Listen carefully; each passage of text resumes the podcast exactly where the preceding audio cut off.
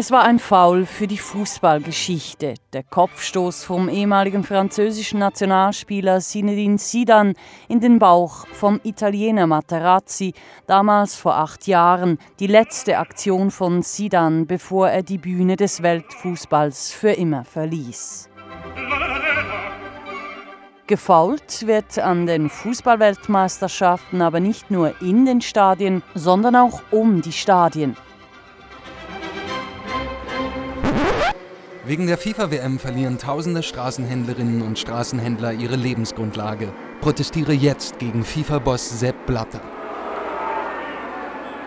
In den sogenannten Marketing and Brand Protection Areas, in den geschützten Zonen für Marketing und Marken rund um die brasilianischen Fußballstadien, dürfen die großen Sponsoren exklusiv ihre Ware feilbieten. Für die lokalen StraßenhändlerInnen gilt Einlass- und Verkaufsverbot. Außergewöhnlich ist das nicht. Bei sportlichen Großanlässen wie die WM gehört das vielmehr zur gängigen Praxis. Warum sie die Entwicklungsorganisation Solidar Suisse trotzdem so scharf kritisiert, sagt Eva Gehl. Ja, das ist genau das Problem, und zwar bei allen sportlichen Großanlässen, dass die Leute, die sonst dort ihre Ware verkaufen, wie eben die Straßenhändler, die werden vertrieben.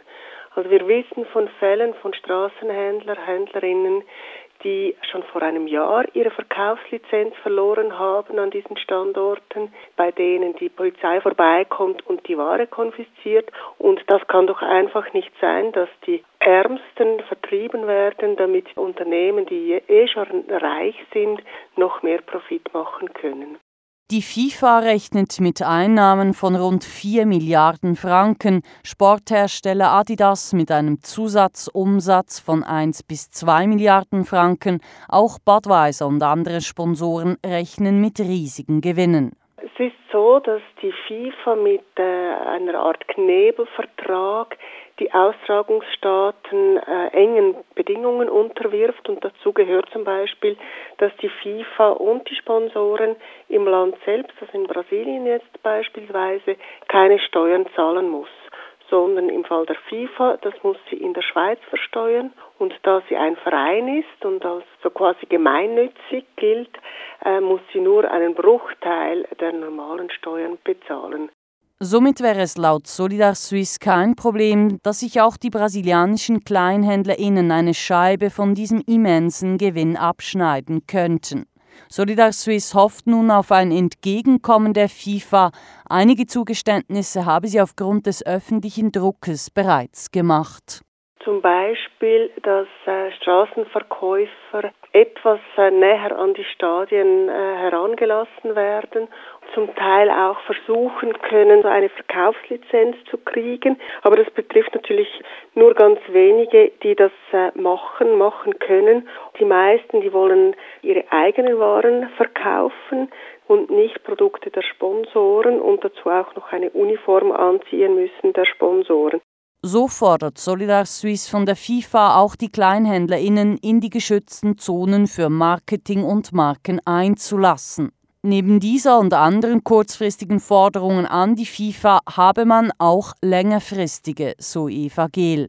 Dass die FIFA in ihre Verträge mit den Austragungsstaaten eine Nachhaltigkeitsklausel aufnehmen sollte.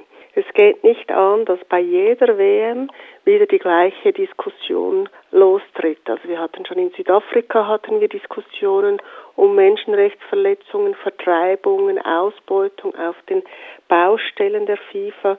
Wir haben sie wieder in Brasilien und schon jetzt haben wir auch schon wieder äh, Skandalmeldungen aus Katar. Das kann einfach keine Zukunftslösung sein, dass die FIFA in solchen Ländern aktiv ist und von diesen Ausbeutungen und Menschenrechtsverletzungen profitiert. Mit schnellen Verbesserungen rechnet bei Solidar Suisse niemand. Die FIFA sei ein schwer zu bewegender Block, meinte Eva Gehl. Da braucht es einen langen Atem, viel Kondition und sehr laute Pfiffe.